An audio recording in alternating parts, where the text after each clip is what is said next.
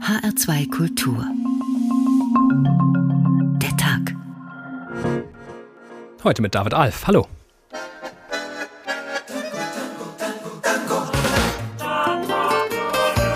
Wenn ein 34-jähriger Kollege bei allem Respekt bei 250.000 Euro Provision von marktüblichen Preisen spricht, da kann ich nur sagen, da haut es dich einfach weg. Ich finde es echt asozial, weil es gibt Menschen, die leiden darunter sehr, also finanziell gesehen und andere nehmen sich da Vorteile raus. Ich kann die Wut der Menschen im Land mehr als nachvollziehen. Für uns steht auch die Frage im Raum, was ist im Gesundheitsministerium passiert?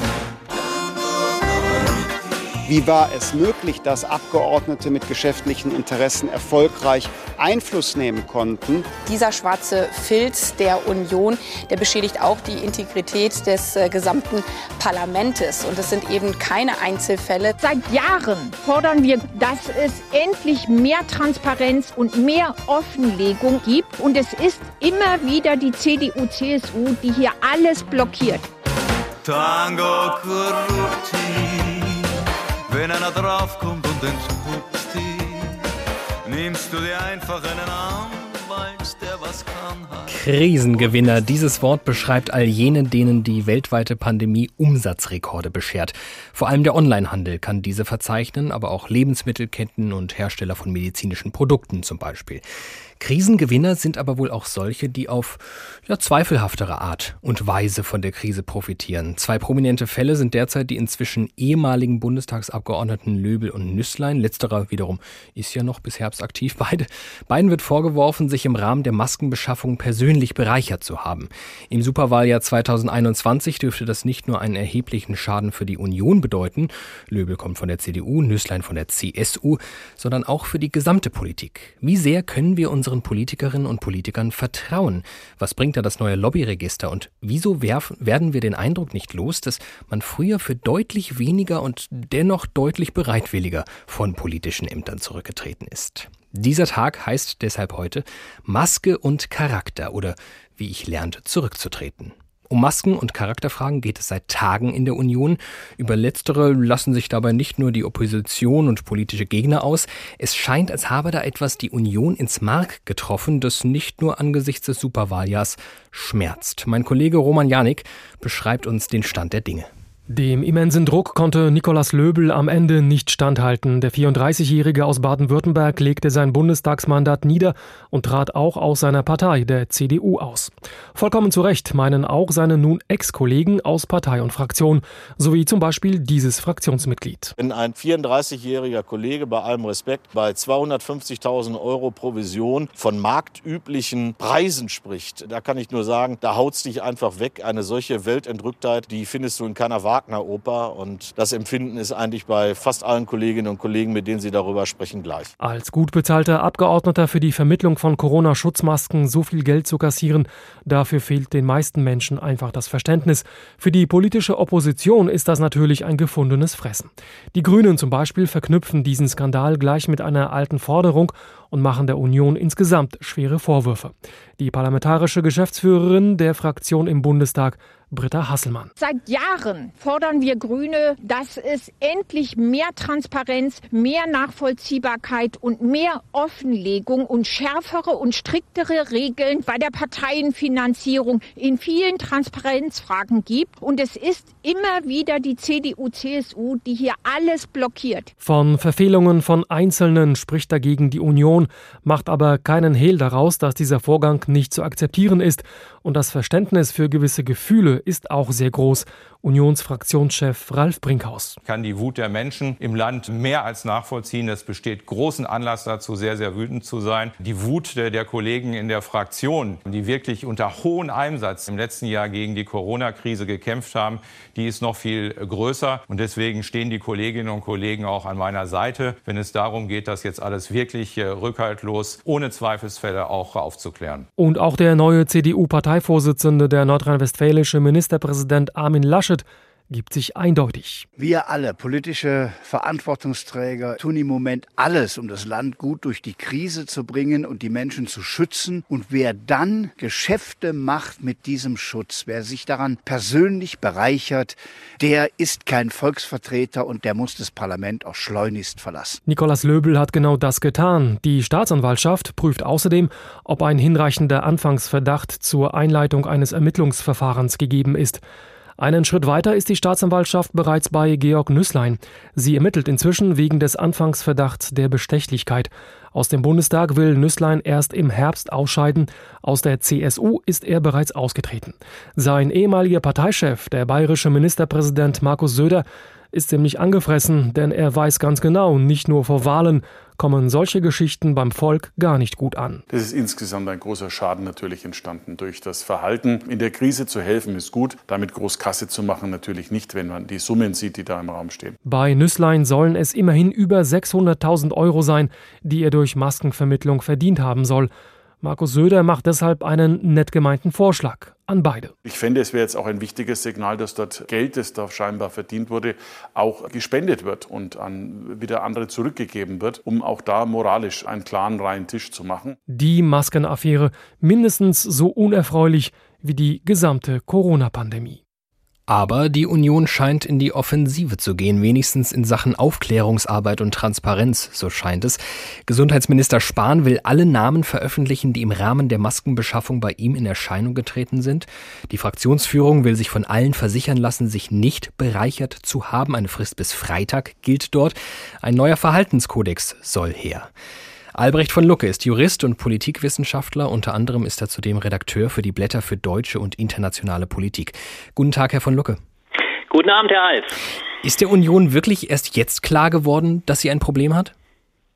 Nein, das glaube ich nicht. Aber es ist ja typischerweise so, dass erst ein solcher Skandal, und es ist, glaube ich, viel zu schwach von einer bloßen Affäre zu sprechen, ein solcher Skandal auf eine ganz grundsätzliche Problematik stößt. Äh, und in diesem Fall die Union darauf gestoßen hat. Bizarrerweise eben und äh, passenderweise, muss man fast sagen, zwei Wochen vor, äh, eine Woche, knapp eine Woche vor äh, entscheidenden Landtagswahlen und dann noch in einem Superwahljahr, nämlich auf äh, das große Problem, dass äh, auf der einen Seite die Union immer als die Regierungspartei schlechthin besondere Beziehungen zur Wirtschaft hat, sie pflegt, sie übrigens auch will.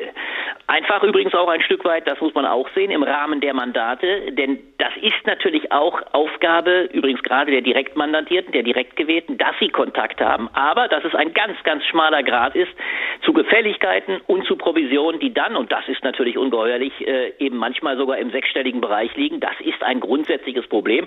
Und ein Verhaltenskodex, den die Union jetzt einführen will, die schafft dieser Problematik keinen, äh, kein Ende. Aber warum äh, reagiert sie gerade jetzt so vehement? Denn es ist ja jetzt beileibe nicht so, als sei das der erste dieser Fälle gewesen. Erst jüngst der Fall Amtor, vergangenen Sommer zum Beispiel. Natürlich, aber wir müssen ja sehen, der Fall Amtor war einer, äh, das war bezeichnend, wo einem jungen Abgeordneten in einer Zeit, in der erstens noch nicht, äh, wie beschrieben, enorme Wahlen vor der Tür standen, aber einem jungen Abgeordneten vor allem in dem Falle wirklich, äh, der durchaus herausgehoben war als Figur der Medien, aber nicht ein systematischer Vorgang vorlag. Amtor ist, und er hat auch bis dato keine Provisionen dieser Art erhalten. Amtor ist, das muss man schon sagen, der Versuchung anheimgefallen, äh, offensichtlich der weiten Welt auch sich zu Gefallen äh, mit großen äh, Männern der Wirtschaft, äh, auch älteren Männern aufzutreten, plötzlich wichtig genommen zu werden. Äh, das hat es immer wieder gegeben. Und man muss sich auch fragen, das kommt jetzt natürlich wieder hoch, warum muss dieser Mann dann trotzdem gleich wieder im Bundestag äh, kandidieren? Immerhin, das ist die Konsequenz gewesen, wurde er nicht Spitzenkandidat bei den Landtagswahlen in Mecklenburg-Vorpommern. Was wir jetzt vorliegen haben, ist was ganz grundsätzlich anderes. Wir haben eine historische Krise, in der sich äh, und das ist das Dilemma, einzelne Abgeordneten äh, so derartig privat bereichert haben, also Nutzen aus dieser Krise gezogen haben, einer historischen Krise, einer Krise übrigens auch, in der der Staat in der Tat ja mit Milliardenhilfen äh, ausgeholfen hat, auch damit wirklich Aufträge an Firmen hat zukommen lassen und sich in einem solchen historischen Krisenfall, in dem natürlich viele Einzelne in der Bevölkerung Betroffene sind, Leidende sind, Notleidende sind, wenn dann äh, nicht wenige, und die Befürchtung in der Union herrscht ja, dass es noch mehr als die beiden sind, sich privat bereichern, dann ist das natürlich ein Skandal, der die Union massiv in Mitleidenschaft zieht. Und ich bin ganz sicher, sie werden äh, den Schaden schon bei den nächsten beiden Landtagswahlen erleiden, aber natürlich auch für das gesamte politische System verheerend ist. Jetzt ist es zweifelsohne so, dass äh, in der Vergangenheit auch Abgeordnete anderer Parteien auffällige Fehltritte hingelegt haben. Aber schauen wir mal auf unsere Politik im Größeren. Die ist ja qua Struktur schon eng verwoben mit Wirtschaftsinteressen. Ministerpräsidenten im Aufsichtsrat von VW oder Kapitalgesellschaften wie Stadtwerke, Energieversorger, Wohnbaugesellschaften, die liegen zwar in öffentlicher Hand, müssen ja aber Gewinne erzielen.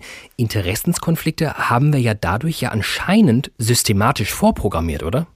Ja, und das ist ein großes Problem. Äh, wir können noch andere Phänomene aufführen. Wir haben den klassischen Drehtüreffekt, äh, den Ein- und Ausstieg aus der Politik in die Wirtschaft, aber auch die Rückkehr aus der Wirtschaft. Denken wir beispielsweise an Friedrich Merz, äh, Aufsichtsratsmitglied bei BlackRock, also dem größten Vermögensverwalter globaler Art, der jetzt wieder Anstalten macht, in den Bundestag zurückzukehren, aber natürlich alle seine Kontakte mitbringt, die er übrigens davor aus der, Wirtschaft, aus der Politik in die Wirtschaft getragen hat.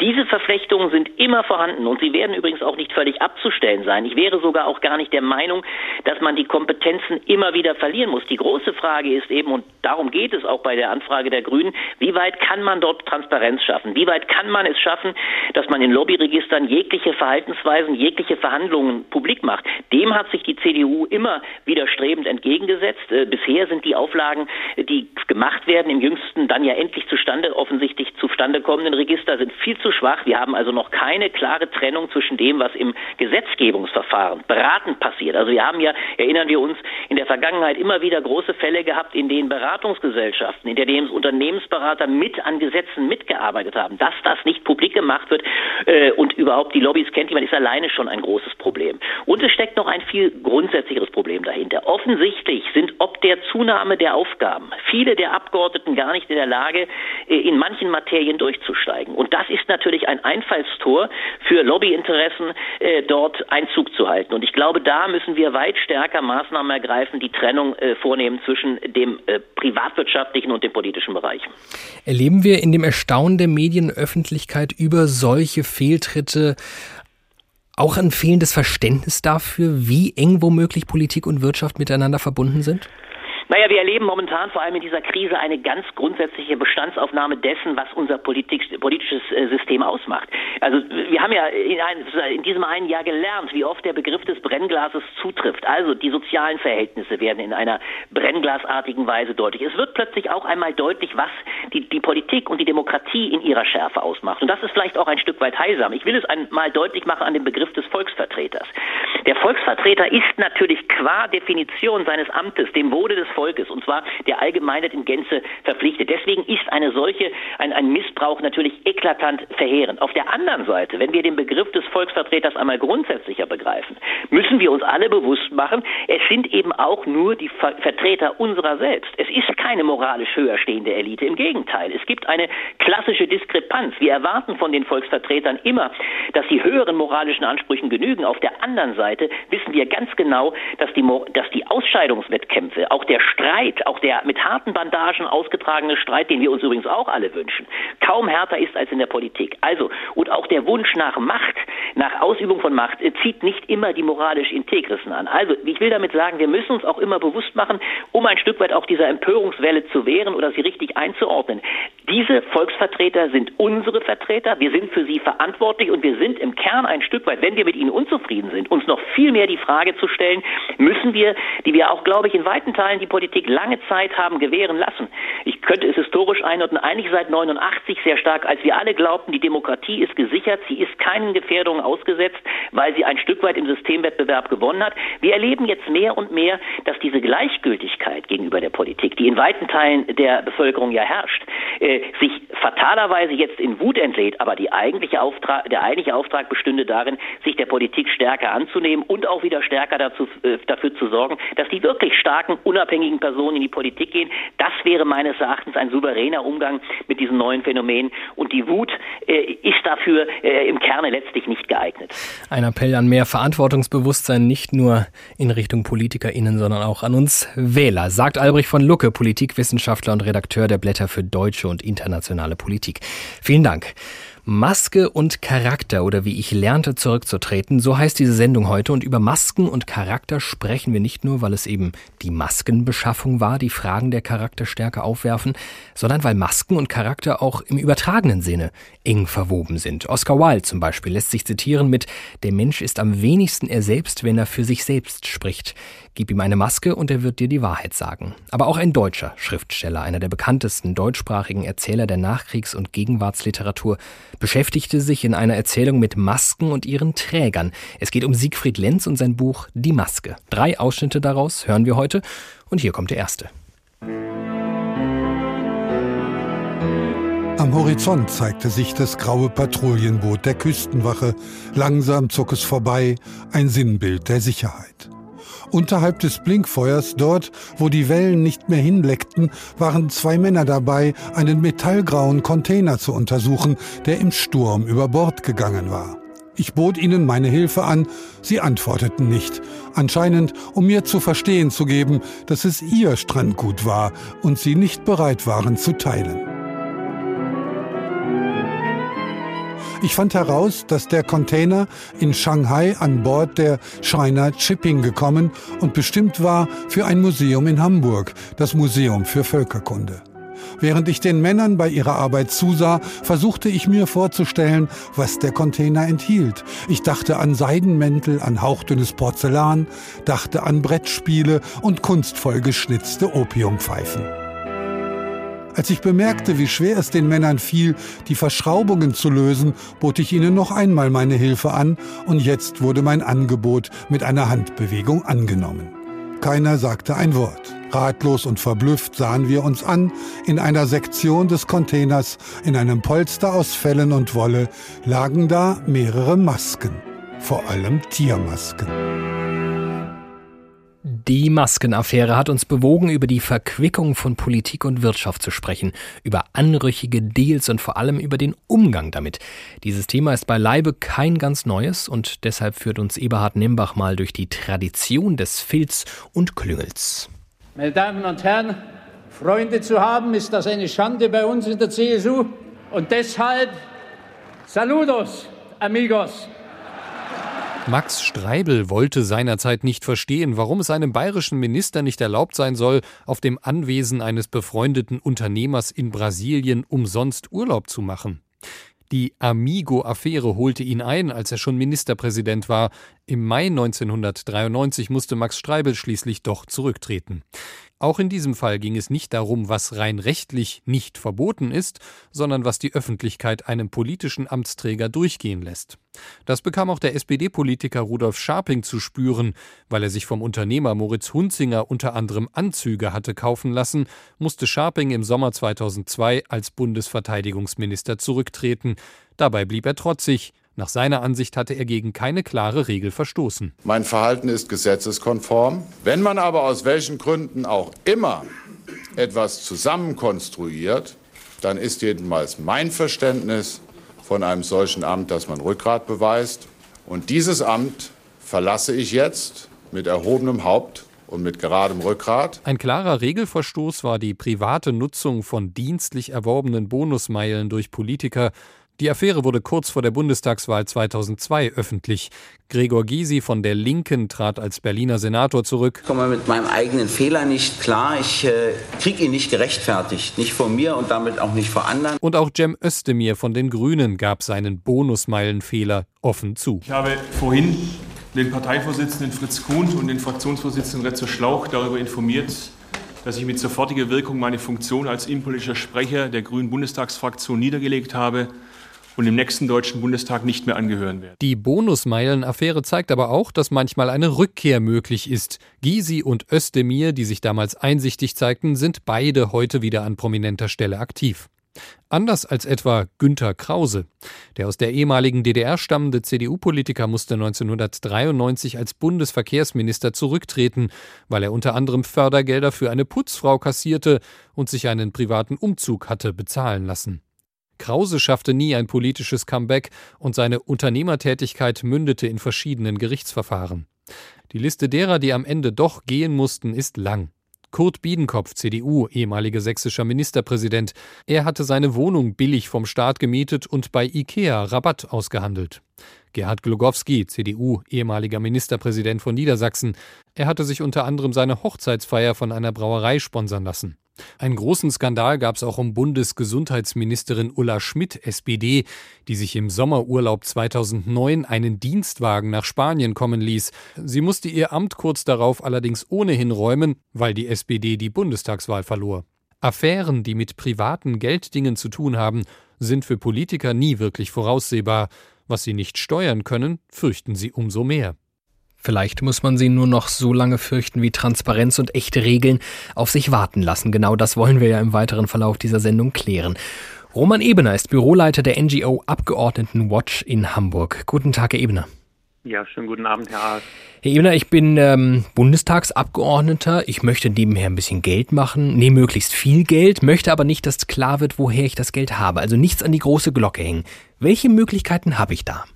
Oh, leider viel zu viele. Ähm, nehmen wir zum einen den Punkt, den wir auch in der aktuellen Maskenaffäre sehen. Ähm, Sie müssen einfach nur ein Unternehmen gründen. Ähm, das kann sogar zu 100 Prozent in Ihrem Besitz sein. Da müssen Sie nur angeben, dass äh, Ihr Unternehmen ist. Aber also die Abgeordneten müssen nicht angeben, welche Einnahmen sie über dieses Unternehmen haben. Es wäre dementsprechend völlig äh, intransparent.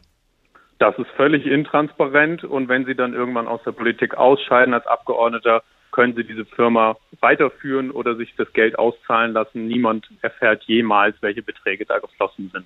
Gibt es Nebeneinkünfte, die nicht erlaubt sind? Irgendwas, mit, womit ich kein Geld verdienen darf? Ähm, grundsätzlich ist alles erlaubt. Ähm, wir haben den einzigen Punkt äh, der Korruption. Also Sie dürfen sich nicht dafür bezahlen lassen, ähm, in Abstimmungen beispielsweise äh, zu, also bestimmt abzustimmen. Ähm, das wäre Korruption, das ist strafbar. Ähm, aber die Regelung der Nebeneinkünfte besagt ausschließlich, dass sie angegeben werden müssen. Welche Nebeneinkünfte, die jetzt nicht auf äh, Korruption zurückzuführen sind oder nicht diese ganz direkte, konkrete, welche dieser Nebeneinkünfte sind denn per se problematischer vielleicht als andere? Ja, das sind grundsätzlich alle Nebeneinkünfte, die äh, direkt oder indirekt im Zusammenhang mit dem Mandat stehen. Also immer dann, wenn es äh, sich um Interessenkonflikte handelt. Also wenn beispielsweise ein Mitglied des Bauernverbandes gleichzeitig im Agrarausschuss des Bundestages sitzt, ähm, dann liegt so ein Fall vor, wo man genau hinschauen muss, wessen Interessen werden da eigentlich vertreten.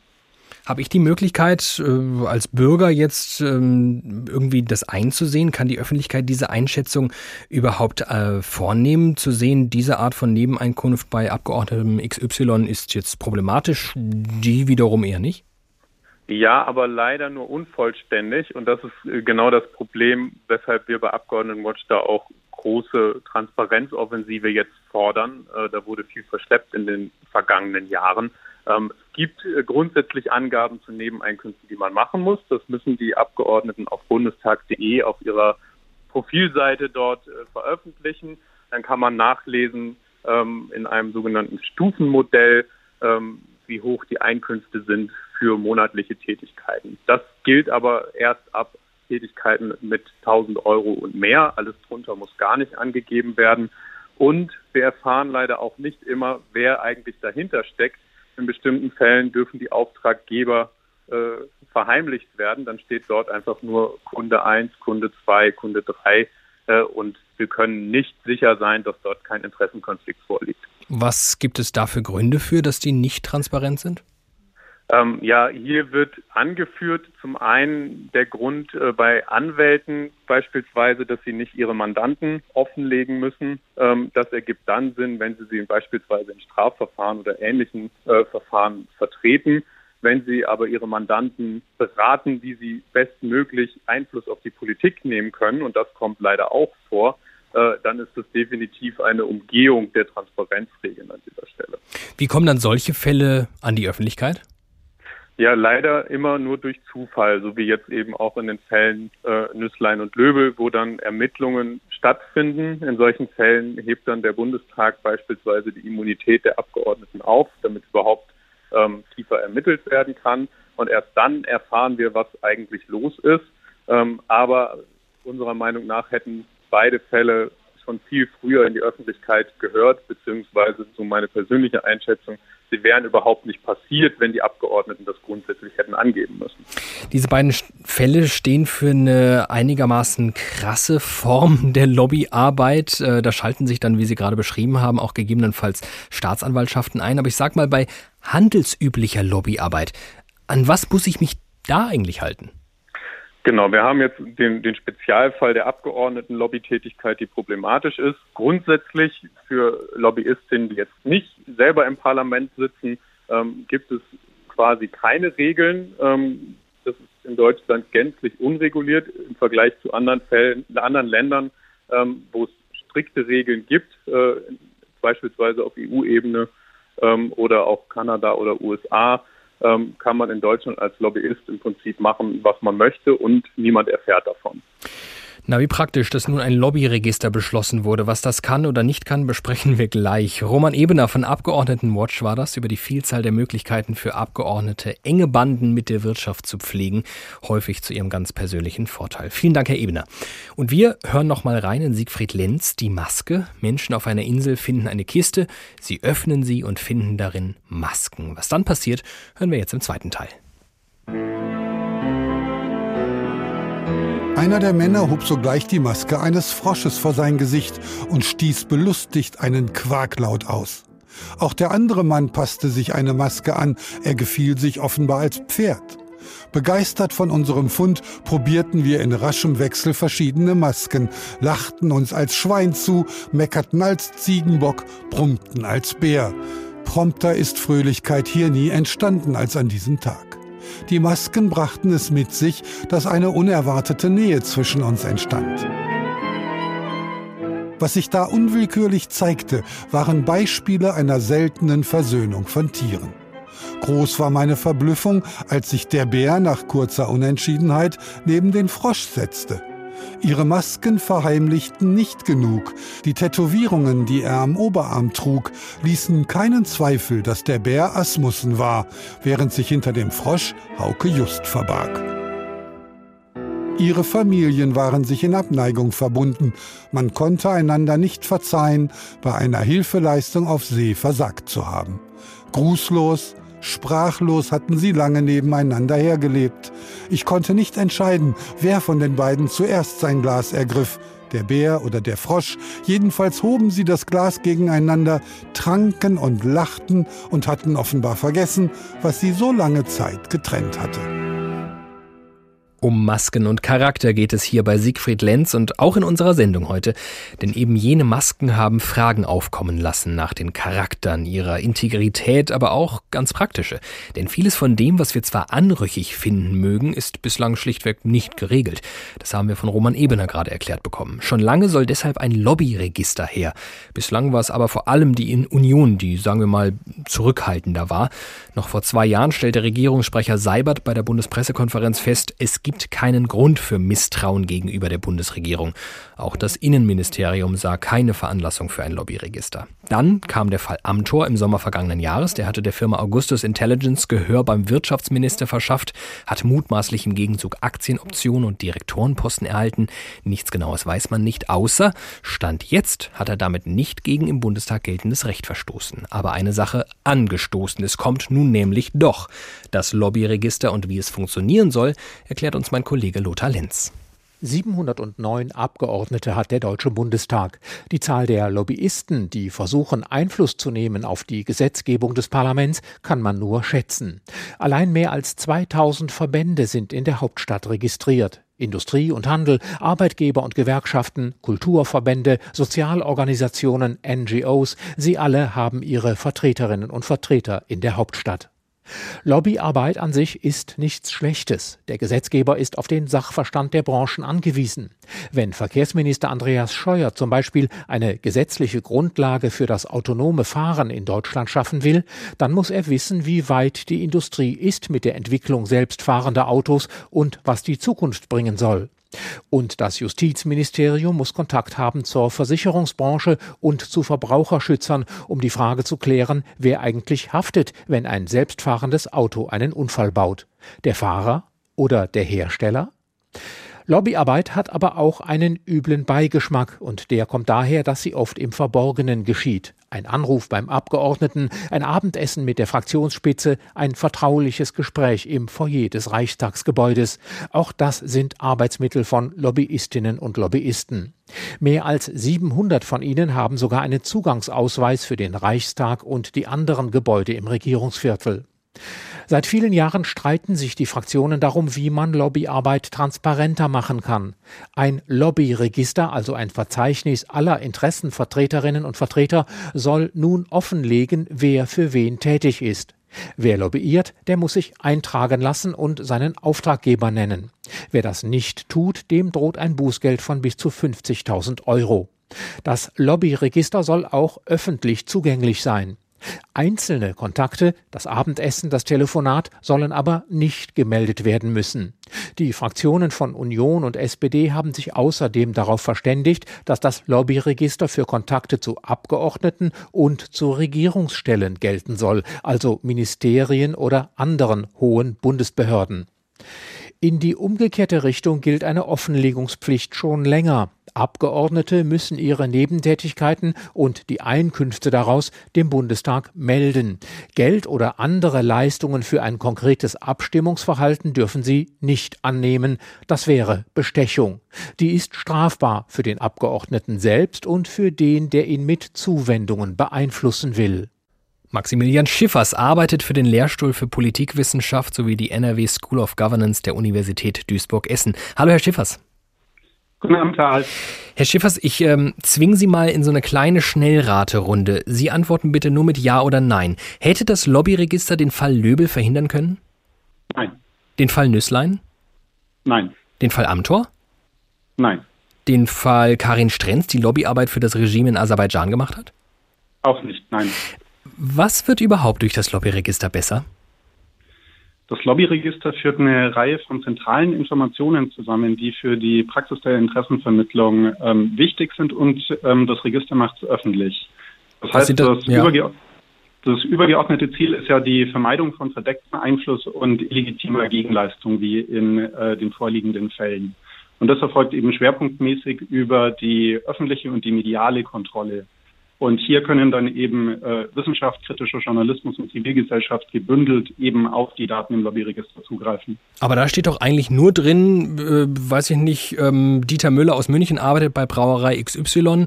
Ähm, und was mache ich dann damit? Äh, wir haben zumindest nach, dem, nach der Einigung, wie sie jetzt beschlossen wurde, eine Reihe von Angaben, die gemacht werden müssen. Beispielsweise, wer der Auftraggeber ist, mit welchen finanziellen äh, Mitteln ähm, hier die, die Stellen ausgestellt sind. Das heißt, allein über äh, diese ähm, Dokumentation, wer sich Gehör verschaffen mag, bekommen wir jetzt zum ersten Mal belastbare Zahlen über Lobbyakteure in Deutschland überhaupt. Denn es gibt nur ganz wenig Studien, die jetzt die Größenordnung für Lobbying in Deutschland überhaupt, überhaupt herausarbeiten konnten. Und wir mussten in der Politikwissenschaft vielfach auf die Zahlen aus dem Transparenzregister aus der EU zurückgreifen in dem ja auch die zentralen Lobbyakteure in Deutschland eingetragen sind. Das so bekommen wir jetzt zum ersten Mal mhm. wirklich Aufschluss über die ähm, Asymmetrie der Interessenlandschaft in Deutschland. Also selbst wenn sich jetzt beispielsweise eine Ministerin mit allen Kontakten trifft, die bei ihr anklopfen, ist das Bild, das ihr politisch gezeichnet wird, sehr wirtschaftslastig. Also wir erfahren künftig, äh, wie viele Menschen dort äh, Einfluss nehmen, aber nicht ja genau, wenn ich das richtig verstehe, auf welche Art und Weise, richtig? Genau, das ist auch ein zentraler Kritikpunkt daran. Ähm, beispielsweise auf europäischer Ebene beim ähm, EU-Transparenzregister muss zusätzlich noch angegeben werden, ähm, an welchem Gesetz die registrierten Lobbyistinnen und Lobbyisten mitarbeiten. Dieses Kriterium fehlt bei der deutschen Regelung. Und wie würde das dann konkret aussehen bei uns, wenn es äh, sowas geben müsste? Ähm, bleiben wir mal in Deutschland. Hier wird der Großteil der Lobbyarbeit ja von ähm, Verbänden getätigt, also beispielsweise ein Wirtschaftsverband, beispielsweise ein Umweltverband. Mit diesen äh, Offenlegungspflichten, wo auch die, die Ziele und die Maßnahmen angegeben werden müssten, würde der Umweltverband dann beispielsweise ähm, schreiben müssen, ähm, ich möchte mit der politischen Arbeit ähm, Gesetz X, Gesetz Y und ähm, Verordnung Z ähm, beeinflussen, hier Stellungnahmen einbringen gegenüber dem Parlament, gegenüber den äh, Referaten in den Ministerien, wo ja die, die Hauptarbeit der ähm, Detailregelungen auch erarbeitet wird. Und man müsste dann eben auch angeben, ob man beispielsweise noch irgendwelche parlamentarischen Frühstücke oder äh, weitere ähm, nenne es jetzt mal, äh, soften Formen der Einflussnahme organisiert und in welcher Höhe. Das Soft haben wir jetzt allerdings als Kriterium in, dem, ähm, in der beschlossenen Einigung noch nicht. Softe Form der Einflussnahme finde find ich sehr schön. Ist das dieser exekutive Fußabdruck, von dem immer die Rede ist? Das ist ein Teil davon. Also der, der exekutive Fußabdruck ähm, versucht letztendlich den inhaltlichen Aspekt ähm, des Lobbying noch mit aufzunehmen. Ähm, das heißt, wir ähm, können durch diesen Fußabdruck letztendlich einen Abgleich machen zu ähm, dem, was am Anfang ähm, in den Gesetzgebungsprozess reinkommt und was am Ende steht, nämlich das fertige Gesetz. Dazwischen haben wir alle Positionspapiere und Stellungnahmen der beteiligten Akteure, da eben auch die Verbände, die NGOs, äh, weitere Sachverständigen und dann natürlich auch noch was von politischer Seite, von den Fraktionen, von den Bundesländern beispielsweise kommt. Und hier durch diese Dokumentation können wir dann eben rückschließen, ob jetzt ähm, an einer bestimmten Stelle im Prozess eine zentrale Regelung noch dazugekommen ist oder rausgestrichen wurde.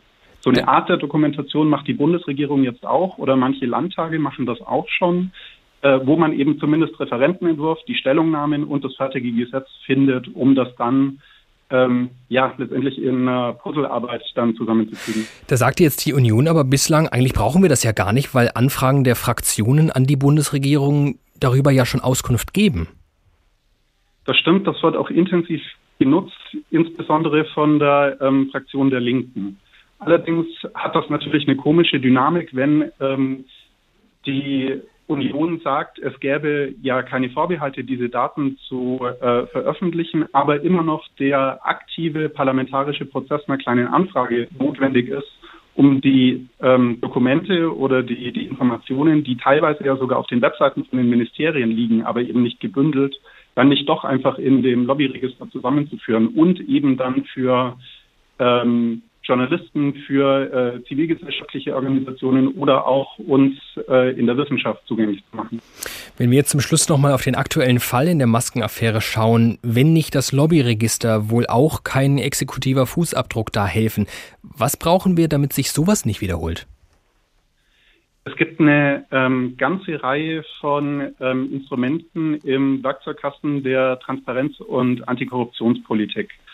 Äh, hier sehe ich die Möglichkeit durch die Vielzahl der Skandale, die es jetzt leider in diesem Zusammenhang gab, dass sich ähm, ähm, Superwahl ja hier auch noch was bewegt und die Union ihre Blockadehaltung, ähm, was diese Regelungen angeht, ähm, aufgeben muss. Wir haben letztendlich Regelungen, die das betreffen, im Parteienfinanzierungsgesetz, das Parteienspenden reguliert und kontrolliert. Hier kann man nachschärfen. Wir haben das Karenzzeitgesetz von 2015, äh, das den Regel, äh, den, den Wechsel von hochrangigen Politikerinnen und Politikern in ähm, die Wirtschaft regelt. Hier könnte man nochmal nachsteuern. Und man kann natürlich ähm, das Abgeordnetengesetz ähm, und das Strafgesetzbuch hier nochmal nachschärfen, das ja die Abgeordnetenbestechung unter Strafe stellt. Und hier könnte man auch nochmal äh, stärkere Transparenzmaßnahmen vorführen oder bestimmte ähm, Nebeneinkünfte auch generell von vornherein ausschließen. Mal schauen, ob die Wellen hoch genug sind, die diese aktuelle Affäre schlägt. Maximilian Schiffern war das, der das neue Lobbyregister für den Bundestag nur für bedingt wirksam gegen Filz und Klüngel hält. Vielen Dank. Und ein letztes Mal für heute hören wir einen Ausschnitt aus Die Maske von Siegfried Lenz. Die Menschen fanden ja am Strand eine Kiste mit Masken, setzten sich diese auf, sind dann plötzlich Drachen, Tiger oder Puma und die vermeintliche Maskierung fördert ganz neue Charaktereigenschaften zutage. Alte Animositäten verschwinden, vieles wird einfacher. Konflikte, ja, die gibt's auch weiterhin, dann aber mit denen ohne Maske. Während Arno einen schlafenden Hund darstellte und dabei sogar unwillig ein Insekt vertrieb, das sich auf seine Schnauze gesetzt hatte, unterbrach einer der Gäste die gefällige Vorstellung. Es war einer der Rheinländer, der sich ohne Ankündigung erhob, sein gefülltes Bierglas nahm und es lachend über den Hund auskippte. Arno blinzelte, schoss hoch, bellte den Rheinländer an und gereizt durch Zurufe verbiss er sich in das Hosenbein des Störers, zerrte und jaulte.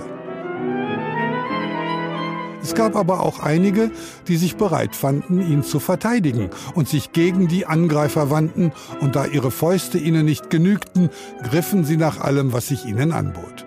Stühle und Gläser. Opa Klaas beobachtete eine Weile interessiert die gewaltsamen Überzeugungsversuche. Mit einer Stimme, die sich wie der Ausläufer eines Sturmes anhörte, forderte er Friede, verdammt nochmal, Ruhe, aber gleich. Da seine Ermahnungen und Appelle ohne Wirkung blieben, entschloss er sich zu einer Handlung. Er ging zu dem Schrank, in dem die konfeszierten Masken lagen, schloss ihn auf, griff hinein und zog wahllos mehrere Masken heraus. Mit dem Ruf, da habt ihr, was ihr braucht, warf er die Masken einzeln den Anwesenden zu, so dass die Masken für einen Augenblick durch die Luft zu segeln schienen. Jubel antwortete ihm. Hände reckten sich, fingen ab, was da heransegelte. Der erfolgreiche Fänger trennte sich sofort von seinen Nachbarn, bemüht, die Beute ungestört anzulegen. Wir haben viel gesprochen über Lobbyarbeit, über mutmaßlich illegale, vielleicht illegitime, aber häufig auch ganz legale Interessenskombinationen von Politik und Wirtschaft. Darüber, wie sie Vertrauen zerstören kann, was das Lobbyregister dort imstande ist zu leisten und wie sich der Bundestag künftig an anderer Stelle ja, mehr am Riemen reißen könnte. Dabei sind wir einer Frage bislang aus dem Weg gegangen. Mir ist es vielleicht auch ein Gefühl. Es scheint, als würden sich immer häufiger Politikerinnen und Politiker in Ämtern halten, obwohl sie sich das für, dafür notwendige Vertrauen eigentlich verspielt haben. Auch im jetzigen Fall gestaltet sich der Rückzug nur schwer, so scheint es. Nikolaus Löbel soll gefragt haben, ob es nicht reiche, sich aus dem Auswärtigen Ausschuss zurückzuziehen. Das reichte nicht, wie wir erfahren haben. Georg Nüßlein wiederum will nach wie vor bis zum Herbst dem Bundestag angehören. Trotz allem. Diesen Komplex wollen wir uns jetzt widmen. Und äh, wenn wir schon den ganz großen Vergleich anstellen, war früher vielleicht nicht alles besser, aber die Rücktritte, die waren es schon. Dann müssen wir zunächst auf früher blicken. Stefan Bücheler macht das mit uns. Es ist und bleibt grotesk, einen deutschen Bundeskanzler für erpressbar zu halten. Ich bin es jedenfalls nicht. Willy Brandt ist zurückgetreten. Sein persönlicher Referent Günter Guillaume hat für die DDR spioniert, jahrelang. Ist die Bundesrepublik, ist der Kanzler jetzt durch das Wissen des Spions durch die DDR erpressbar? Am Abend des 6. Mai 1974 tritt Brandt als Bundeskanzler der Bundesrepublik Deutschland zurück. Wegen der Affäre? Weil der Rückhalt in der SPD-Führungsriege fehlt, weil Brandt gesundheitlich angeschlagen ist? Auf jeden Fall ein dramatischer Rücktritt, ein historischer Moment. Es geht aber auch deutlich weniger dramatisch. Politik ist äh, ein faszinierender Teil meines Lebens. Aber Politik ist nicht mein Leben. Hessens Ministerpräsident Roland Koch 2010. Er klingt tiefenentspannt. Er hat erkannt, dass er nicht noch mehr Macht bekommen wird, als er ohnehin schon hat. In Hessen schwindet seine Hausmacht, auf Bundesebene kommt er nicht weiter. Also tritt der Christdemokrat ab, bevor er getreten wird. Er wechselt in die Wirtschaft und baut eine Landebahn für Bilfinger Berger. Ein selbstbestimmter, souveräner Abgang. Nicht so theatralisch wie dieser hier. Es ist der schmerzlichste Schritt meines Lebens. Karl Theodor zu Guttenberg tritt als Verteidigungsminister zurück. Ich war immer bereit zu kämpfen, aber ich habe die Grenzen meiner Kräfte erreicht. Er blickt auf von seinem Manuskript und seine Augen glänzen feucht. Dann Abgang.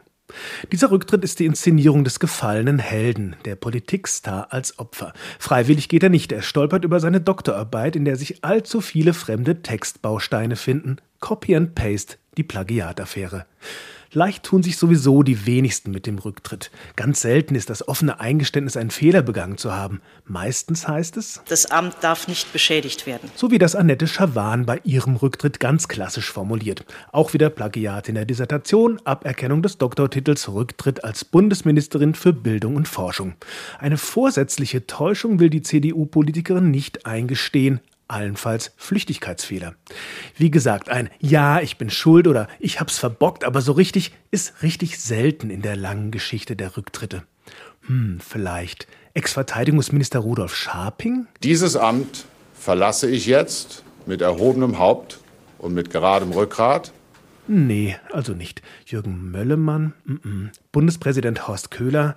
Hm, aber der hier, so ein Rücktrittsstatement gibt es ganz selten. Cem Özdemir 2002.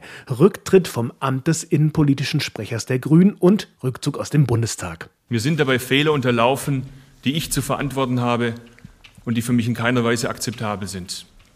Dafür trage ich die volle Verantwortung und das muss ich in Ordnung bringen. So sehe ich mich seit gestern Nachmittag mit dem Vorwurf konfrontiert, dass ich unberechtigterweise dienstlich erworbene Bonusmeilen für private Flüge verwendet habe. Diesen Vorwurf kann ich nicht entkräften. Tja, und da ist ja dann auch noch dieser Privatkredit von PR-Berater Moritz Hunzinger. Wie auch immer, dieser Abgang ist nicht allzu schlecht. Er ermöglicht Özdemir eine spätere Rückkehr in den Bundestag und eine Karriere bei den Grünen. 2002 war das, bald 20 Jahre her, ein Rücktritt, wie er heute gefühlt seltener geworden ist. So viel Schuldeingeständnis. Herfried Münkler ist emeritierter Politikwissenschaftler der Humboldt-Universität zu Berlin. Guten Tag, Herr Münkler. Guten Abend. Herr Münkler, ich reiße Sie mal gleich zu mir in den Strudel des Hypothetischen. Hieße unser Bundeskanzler heute Willy Brandt und er hätte etwas zu verantworten wie die Guillaume-Affäre, wäre er auch heute noch zurückgetreten? Ja gut, ich meine, insofern Willy Brandt einen bestimmten Jahrgang darstellt, da müssten wir sozusagen ihn vielleicht äh, 40 Jahre jünger sein lassen. Das wäre er. Er wäre wär heute so alt, wie er damals war. Nur in dem heutigen Umstand.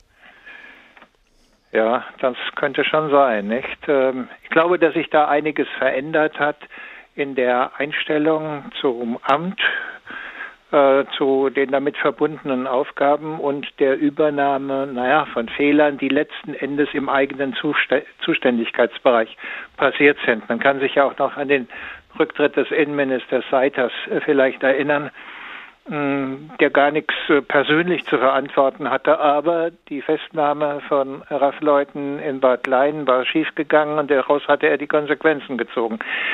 Äh, das gibt es so heute nicht mehr. Das ist ja in Ihrem Bericht gerade beschrieben worden. An die Stelle dessen sind eigentlich nicht politische Fehler, Fehleinschätzungen, Zuständigkeiten im Amt getreten, sondern es sind eher im Bereich des Persönlichen liegende Dinge, wie etwa ähm, man hat sich ein in akademischer Hinsicht äh, relevantes Fehlverhalten geleistet, das aber überhaupt nichts aussagt über die politische Kompetenz und die Fähigkeiten dessen. Also sozusagen, es hat sich etwas verschoben, wenn man so will, von der politischen Kompetenz zur, ja, im weiteren Sinne ähm, persönlichen Integrität. Das würde bedeuten, man kann sich heutzutage im Amt mehr leisten als früher? Ja, ja, offenbar. Ähm, also jedenfalls, wenn man offenbar aus Proportsgründen unersetzbar ist, äh, wie das äh, bei Andreas Scheuer der Fall zu sein scheint, dann äh, kann man Fehler machen, gegen die die Verfehlungen von Frau Schawan oder äh, Gutenberg äh, ja, eigentlich politisch bedeutungslos sind. Und man kann nicht entlassen werden. Nicht? Das hat natürlich auch was mit Koalitionsgefüge zu tun, aber auch ähm, mit äh, tendenziell Unersetzbarkeit innerhalb des äh, Kabinetts, was dazu führt, dass darüber hinweggeschaut wird. Das ist ein wenn man so will, Verlust oder jedenfalls eine tiefgreifende Veränderung der politischen Kultur, die wir hier beobachten. Können Sie sich erklären, wie es zu dieser Veränderung dieser Kultur kam? Man muss ja irgendwie offenbar dann härter im Nehmen sein heutzutage, um dann diverse durchzuziehen, die man vielleicht früher nicht durchgezogen hätte. Ja, das äh, kann gut sein, äh, dass äh, ja ähm, relativ häufig Rücktritte erfolgt sind, weil die Betreffenden, ähm, nachdem das bekannt geworden ist, worum es ging, hinterher ein kommunikatives Desaster angerichtet haben, das erst nicht zugestanden, eingestanden haben, dann kam das dann doch raus und derlei mehr, so dass also die Berater in ihrem Umfeld ihnen sagen, äh, du musst das nur kommunikativ gut hinkriegen, du darfst dich nicht in Widersprüche ver äh, verwickeln und ansonsten musst du es aussetzen, nicht? Und sozusagen dieser Ratschlag, der ja teilweise auch über die Medien an die Politik gegeben wird, ähm, nicht in dieser Weise, aber indirekt, indem beschrieben wird, wann zurückgetreten wird und wann nicht, führt natürlich dazu, dass die Leute zum Ergebnis kommen, ach naja, ich brauche das eigentlich nur hinterher geschickt zu kommunizieren und ich muss äh, gewissermaßen auch keine eigene Schuld eingestehen, äh, sondern sofort sagen, ja, okay, das wird jetzt schonungslos aufgeklärt und ich bin der Oberaufklärer. Und schon ist man gewissermaßen auf einer Seite, ähm, äh, auf der man zuvor nicht gestanden hat, nämlich auf der guten. Lobbyregister, Trans äh, Transparenzpflichten, der Umgang mit Spenden. Oft war es ja die Union, die da auf der Bremse stand. Oft waren es Vertreterinnen und Vertreter der Union, die sich aber rechtfertigen mussten. Beispielsweise auch eine Karin Strenz von der CDU, die hat mir bereits angesprochen, die Lobbyarbeit für das Regime in Aserbaidschan betrieben hat, allerdings dann gegen Offenlegungspflichten verstoßen hat, die es gibt. Das Bundestagspräsidium dann ein Ordnungsgeld in Höhe von knapp 20.000 Euro gegen sie verhängt hat konservativ, christlich, ehrbar, eine Form der Bescheidenheit, das sind so Werte, die man durchaus mit der CDU assoziieren kann. Die finden sich in diesem Gebaren so gar nicht wieder. Auch in dem jetzigen Fall der Maskenaffäre nicht. Fällt es Unionsmitgliedern deshalb so schwer, Fehler einzugestehen, weil nicht sein kann, was nicht sein darf? Ja, in mancher Hinsicht mag das eine Rolle spielen, weil nicht sein kann, was nicht sein darf. Ähm, aber auch natürlich äh, ähm, eine bestimmte Klientel, die Erwartungen hat äh, an ähm, politisches Personal, das genau dem entspricht, was Sie beschrieben haben, und das dann tatsächlich nicht tut. Ähm, das ist ein Problem der CDU in besonderer Weise, weil hier äh, eine Wählerschaft, eine Anhängerschaft äh, letzten Endes angesprochen wird, die noch eine starke Vorstellung von dem haben, was man nicht macht. Nicht? Also sozusagen von diesen Konventionen angemessenen Benehmens, häufig mit einer äh, entsprechend kirchlichen Rückbindung und ähm, die aber eigentlich in ihrer persönlichen Karriere tatsächlich schon gar nicht mehr diesem Bild entsprechen, die also, wenn Sie so wollen, Maskenträger sind im Hinblick auf Zustimmung durch die Wähler. Und da ergibt sich eine eklatante Konfliktlinie. Auf einer Seite diese, die Sie gerade besprochen haben, die Wählerschaft, die durchaus sowas wie Moral, Anstand vielleicht pflegt und hochhängt. Auf der anderen Seite so der Vorwurf, Menschen, die sich hemmungslos in dieser Krise bereichert haben. Wie kommen wir denn da am Ende jetzt raus? Naja gut, also das ist ja, wie soll ich sagen, wirklich skandalös, was wir hier äh, beobachten, dass äh, Leute, die ja letzten Endes aus Steuergeldern dafür bezahlt werden, dass sie das Gemeinwohl im Auge, im Auge haben, äh, tatsächlich agieren in einer Weise, in der sie nur ihr Eigennutz im Auge haben und also dann entsprechende Provisionsrechnungen schreiben und äh, das ist ziemlich klar. Äh, hier gilt die Regel in der Demokratie jedenfalls. Machtmissbrauch wird äh, bestraft durch Machtentzug.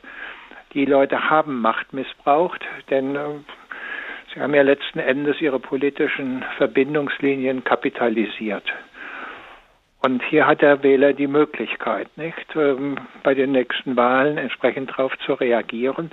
Das hat die äh, Fraktionsspitze der CDU begriffen. Deswegen hat sie sozusagen ihrerseits präventiv Machtentzug gegenüber äh, Nüsslein und äh, Löbel praktiziert und sie rausgeschmissen oder rausgedrängt, um zu vermeiden, dass der Wähler mit dem scharfen Schwert des Wahlzettels hier darauf reagiert. Das können wir hier beobachten. Das sagt Professor Herfried Münkler. Haben Sie vielen Dank.